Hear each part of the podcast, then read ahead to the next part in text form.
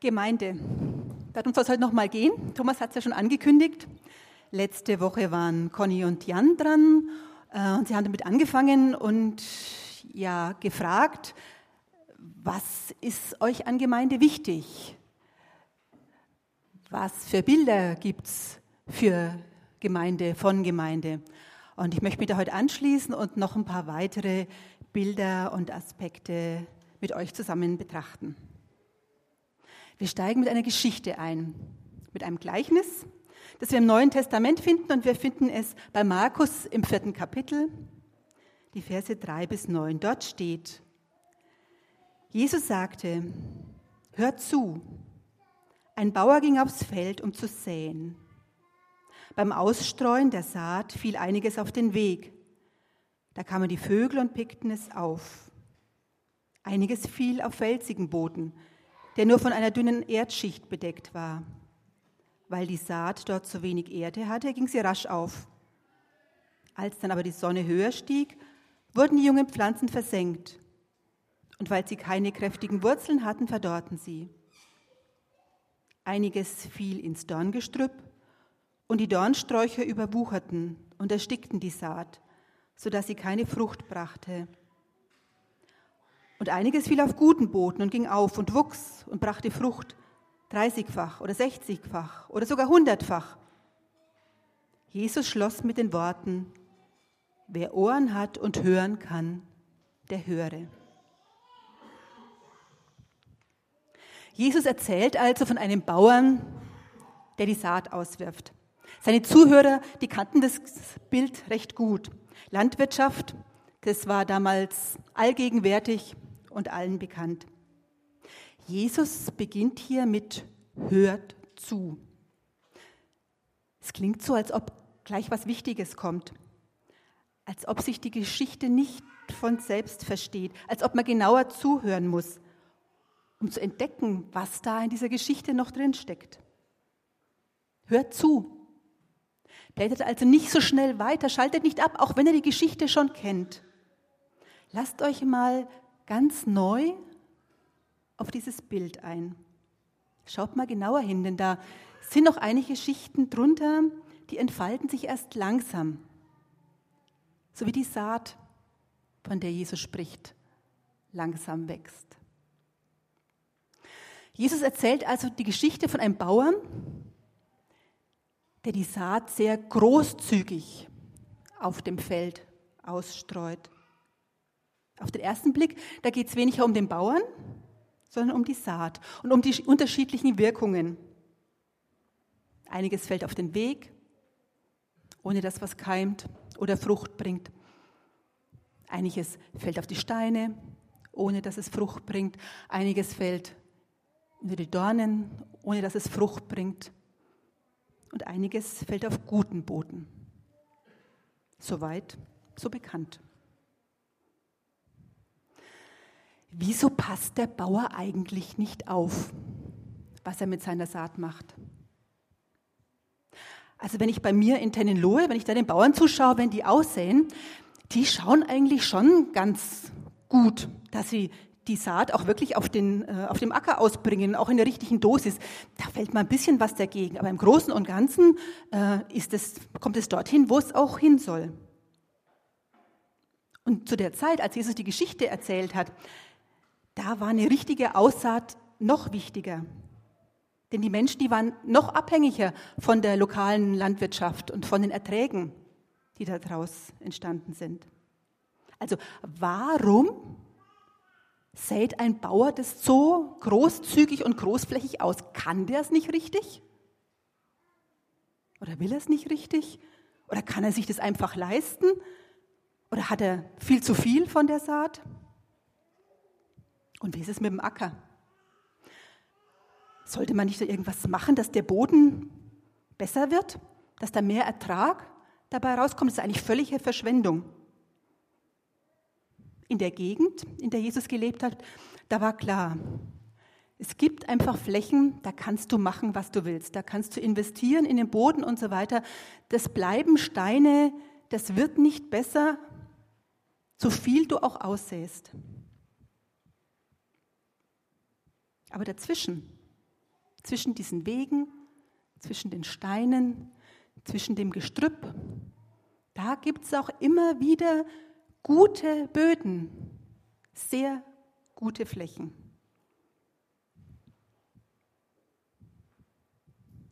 Die Geschichte, die uns Jesus da erzählt, die stößt uns ja quasi mit der Nase drauf, dass nicht jeder Boden automatisch und immer fruchtbar ist. Es gibt Ecken, es gibt Zeiten. Wie gesagt, da kannst du säen, so viel du willst, und es wird nichts aufgehen. Zumindest im Moment nicht. Aber das Gleichnis, das sagt uns auch, das erinnert uns daran, dass wir nach Böden Ausschau halten können, die fruchtbar sind, denn sie sind da. Und wie? Es gibt fruchtbare Gebiete in den Ecken, wo man es am ehesten vermuten würde, aber es gibt sie auch ganz woanders. Manches blüht an Ecken, da wäre ich nie drauf gekommen. Fruchtbare Böden, die finden wir innerhalb von Kirche und Gemeinde, aber die finden wir auch außerhalb. Bleibt noch die Frage, warum der Bauer so unvernünftig und so verschwenderisch mit seiner Saat da umgeht. Es macht doch eigentlich nur Sinn, wenn er vorher gar nicht weiß, wo fruchtbarer Boden ist und wo nicht. Wenn er vorher nicht sicher sagen kann, wo was aufgeht und wo nicht. Was hat nun dieses Gleichnis mit unserem Thema, mit der Gemeinde zu tun? Die Konfirmanden haben sich gestern mit Bekenntnissen beschäftigt. Und eines der Bekenntnisse der Reformatoren ist das Augsburger Bekenntnis. Dort wird es so formuliert, das Kennzeichen von Kirche, von Gemeinde ist die Verkündigung des Evangeliums und das Reichen der Sakramente, wobei Sakramente dort als sichtbares Wort Gottes bezeichnet wird. Sichtbar, spürbar, erlebbar, fühlbar. Das ist also das, was Gemeinde ausmacht. Mehr musste man damals nicht festhalten. Das genügt bis heute. Übrigens in dieser Confessio Augustana, da wird auch ausdrücklich festgehalten, dass es nicht nötig ist, dass überall die gleichen von Menschen eingesetzten Zeremonien eingehalten werden. Das zeigt, es gibt seit langem schon einen relativ großen Spielraum auch, wie sich das äußern und zeigen kann. Aber gehen wir nochmal zum Wesen zurück. Das Kennzeichen der Gemeinde ist also, dass wir das Evangelium, also das, was wir von Jesus gehört haben, was wir von ihm gelernt haben, dass wir das weitergeben. Auf ganz unterschiedliche Art und Weise, dass wir das ausstreuen. Jesus verwendet ja die Geschichte im übertragenen Sinn, um zu zeigen, wie, wie Worte, wie Anregungen, wie Ideen wirken, wie Gottes Wort, wie die frohe Botschaft von diesem Reich Gottes unter die Leute kommt und wie sie Wurzeln schlägt.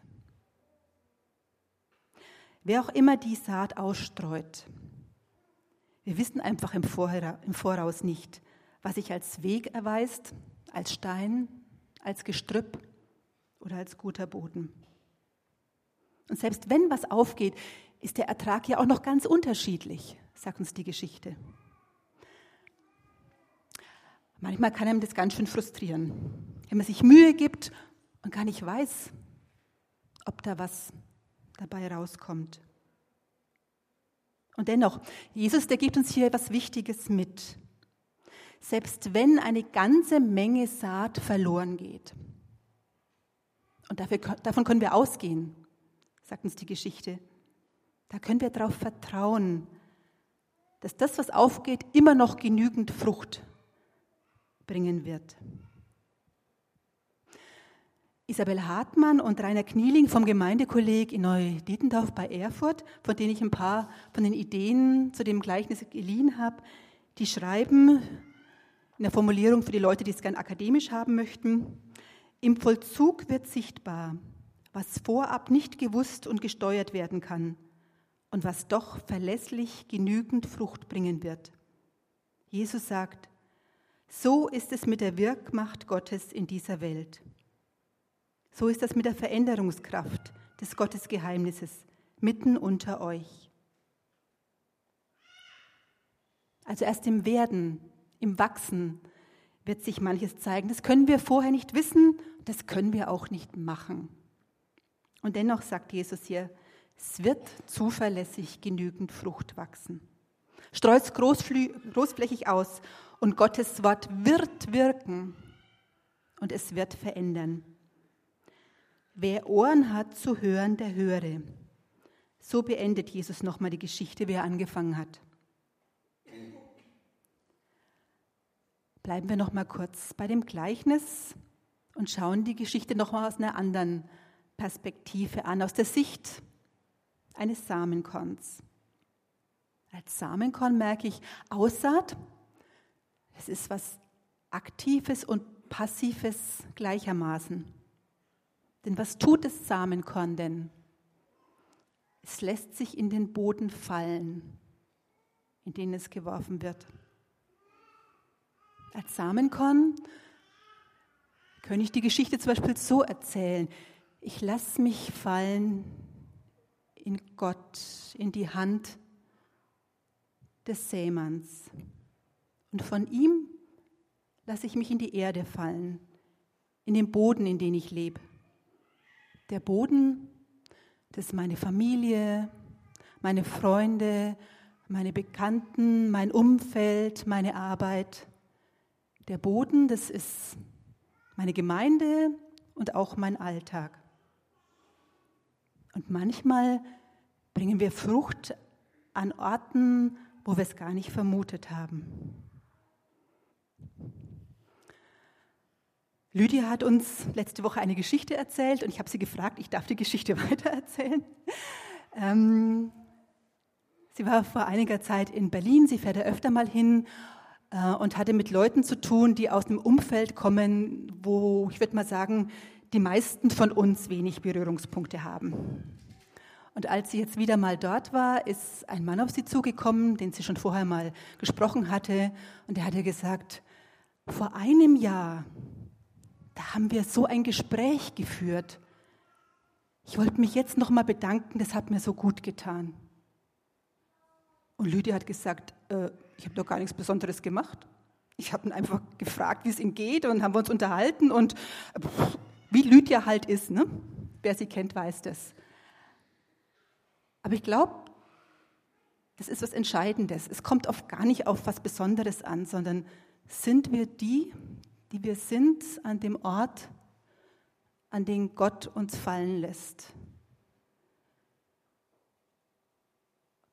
Sie war einfach da, sie hat zugehört, sie hat ihm Wertschätzung gezeigt, sie hat ein Körnchen von dieser Liebe Gottes ausgesät.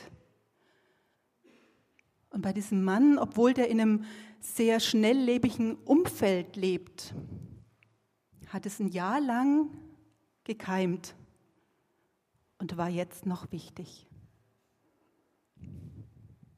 Also, großflächig aussehen. Ein weiteres Bild. Paul Zulehner. Ich weiß nicht, wer von euch sich noch an ihn erinnert. Der war vor einiger Zeit auch mal bei uns. Wir hatten da ein ganzes Gemeindewochenende mit ihm, mit spannenden Themen und Fragen, die er mitgebracht hat über die Zukunft von Kirche und Gemeinde. Und ein Satz von ihm ist bei mir ganz besonders hängen geblieben. Und zwar, er hat uns gefragt, ob wir als Kirche nicht nur den Heiland, also Jesus in unserer Mitte haben, sondern ob wir als Elia-Gemeinde Heiland sind. Ich fand es eine spannende Frage. Wo sind wir oder wie sind wir als Gemeinde Heiland? Heiland zu sein für uns, aber auch für die Umgebung, für den Ort, an dem wir sind. Das ist ja ein relativ breites Feld und das bezieht sich jetzt auch nicht nur auf, auf akute körperliche Krankheiten, als Gemeinde Heilland sein. Also ich fände es spannend, was ihr dazu denkt. Ähm, vielleicht können wir da in den nächsten Tagen oder auch auf der Gemeindefreizeit nächstes Wochenende mal ins Gespräch kommen. Wie könnte das aussehen? Wer kann sich da entwickeln? Wohin will Gott uns da vielleicht auch schubsen? Gemeinde als Heiland. Und es gerade in einer Zeit, die ja irgendwie immer heilloser wird, unbarmherziger und für viele auch immer einsamer. Gemeinde als Heiland. Gemeinde sein in zunehmend stürmischen Zeiten. Hanna Hümmer, die Gründerin der Kommunität in Selbitz, eine, ich finde, sehr visionäre Frau, schon vor über 50 Jahren, die hat ihren Schwestern immer gesagt, dagegen segnet. Die Kommunität ist gerade in den Anfangsjahren ziemlich angefeindet worden. Viele Leute haben gesagt, das sind Spinner und Sektierer und wie auch immer. Und sie hat immer gesagt, dagegen segnet. In schwierigen Gesprächen, in aufgewühlten Diskussionen dagegen segnet. Ich weiß nicht, wie es euch geht, aber ich erschrecke zunehmend, wenn ich so die Heftigkeit der politischen Diskussionen mitbekomme. Ich habe das Gefühl, da wird immer mehr eine Grenze überschritten an, an Menschlichkeit. Da geht es nicht mehr nur um unterschiedliche Positionen. Die sind völlig in Ordnung. Äh, aber das hat eine, eine Heftigkeit, eine Eskalation der Sprache hat stattgefunden, die mir wirklich Angst macht. Weil aus Worte werden, werden Taten. Und auch das haben wir ja leider schon erleben müssen. Dagegen segnet. Das schließt jetzt irgendwie Zivilcourage gar nicht aus. Aber wenn ich merke, wenn mich da was, was berührt, wenn mich da was, ähm, wenn ich da was merke, dass mich das bewegt, dagegen segnet. Das kann ich gelegentlich mal laut tun und sichtbar im Alltag, aber in den meisten Fällen wird es doch so sein, dass ich in der Öffentlichkeit Menschen und Situationen leise segne. Und Gottes Segen, der wird Wirkung haben, die segnende Gemeinde. Ich finde es sehr schön, dass am Ende unseres Gottesdienstes ein Segen steht. Wir werden als Gemeinde gesegnet. Gott segnet uns. Und als Gesegnete gehen wir in unseren Alltag. Lasst uns diesen Segen, den wir empfangen haben, doch weitergehen, geben an unseren Alltag. Denn durchs Weitergeben, da wird es ja nicht weniger, sondern der Segen wird eigentlich noch viel mehr.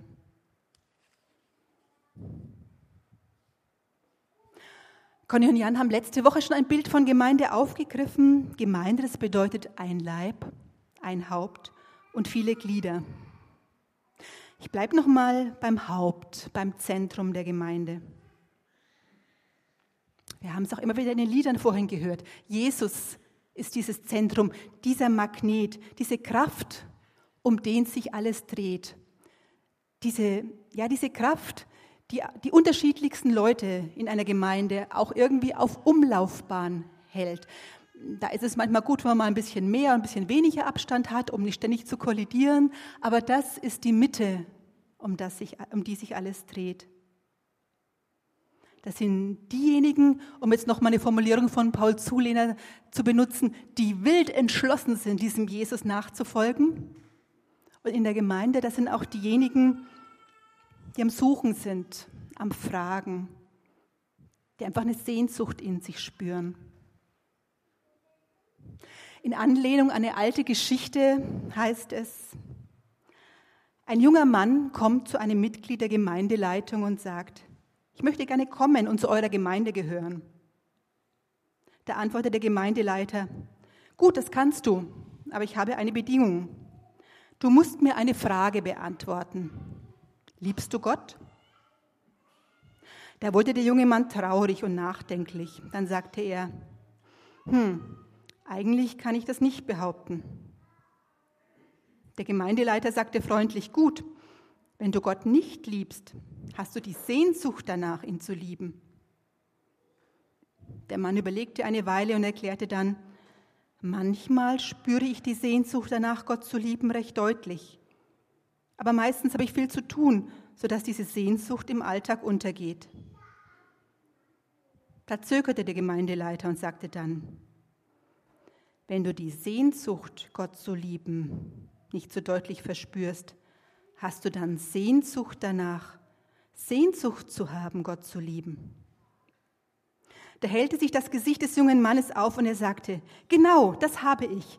Ich sehne mich danach, diese Sehnsucht zu haben, Gott zu lieben. Und der Gemeindeleiter entgegnete, das genügt. Du bist auf dem Weg. Herzlich willkommen in unserer Gemeinde.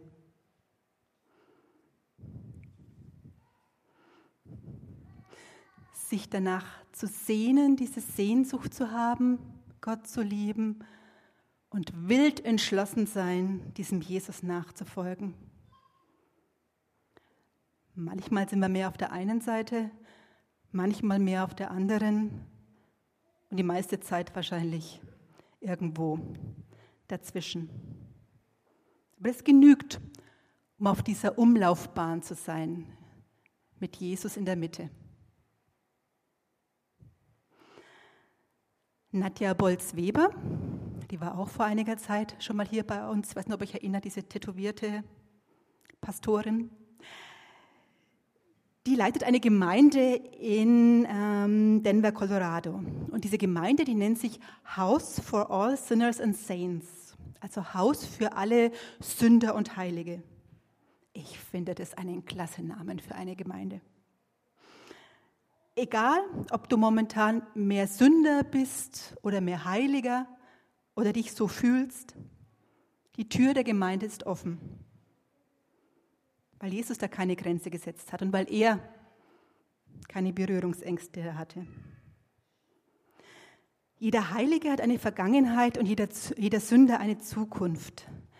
Das ist ein Zitat des Oscar Wilde, dem irischen Schriftsteller, zugeschrieben wird. Und in dieser Spannweite, ja, manchmal ist es auch eine Spannung, leben wir als Einzelne und leben wir auch als Gemeinde. In einer jungen Gemeinde in Essen, dem CVJM Emotion, wird man so begrüßt. Egal, wo du herkommst und wie es dir geht und egal, was du sonst in deinem Leben tust, ob du neu auf der Suche nach Gott bist und viele Fragen mitbringst oder ob du einen alten Glauben neu beleben möchtest, herzlich willkommen. Hier findest du Großzügigkeit, Hoffnung, Nahrung für die Seele, Sinn, Aufmerksamkeit, Gnade, Gemeinschaft. Für mich eine wunderbare Visitenkarte für Gemeinde.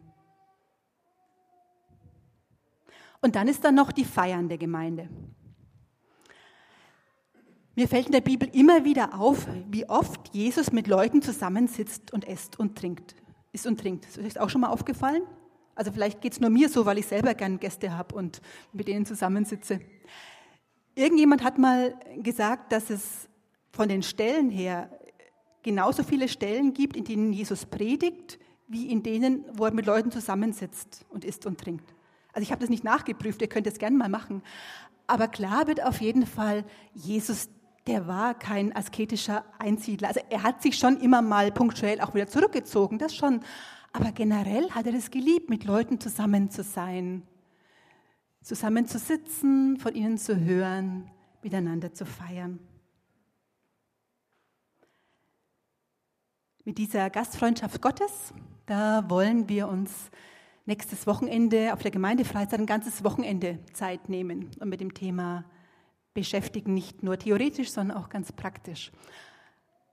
Und wenn jetzt der eine oder andere noch Lust bekommen hat, auf die Freizeit mitzufahren, also wir sind schon so 150 Leute, also es wird eine ganz nette Gruppe werden, aber wenn ihr noch spontan sagt, ach, würde mich irgendwie interessieren, dann kommt auf mich zu, dann finden wir vielleicht noch ein Bett irgendwo für euch. Ein letztes Bild zum Abschluss. Gemeinde das ist von jeher auch eine Erzählgemeinschaft.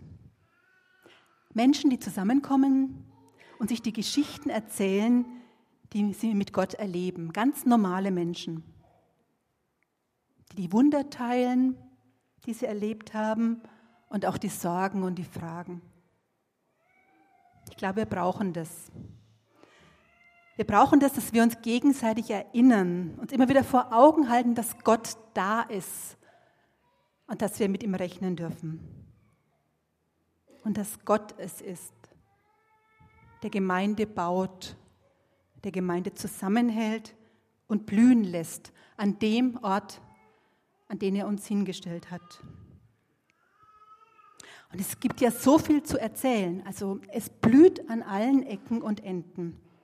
Ich möchte euch nochmal zwei kurze Begegnungen erzählen, die ich in der letzten Woche hatte. Wisst ihr eigentlich, dass jeden Morgen, also unter der Woche, um 6.45 Uhr eine Gruppe Jugendlicher im Gebetsraum zusammenkommt, um dort eine Stunde Lobpreis zu machen? Also morgens 6.45 Uhr. Ne? Versucht mal äh, Erwachsene da hinzukriegen, nur einmal zu kommen. Und die machen es seit den Pfingstferien jetzt die ganze Zeit. Kommen, loben Gott. Die machen da gar kein großes Aufhebens drum. Aber ich finde das gigantisch. Was da blüht, ist das nicht Wahnsinn? Oder die Mutter-Kind-Gruppe. Da hat sich im Laufe der Zeit unter den Müttern eine wirklich gute Gemeinschaft entwickelt.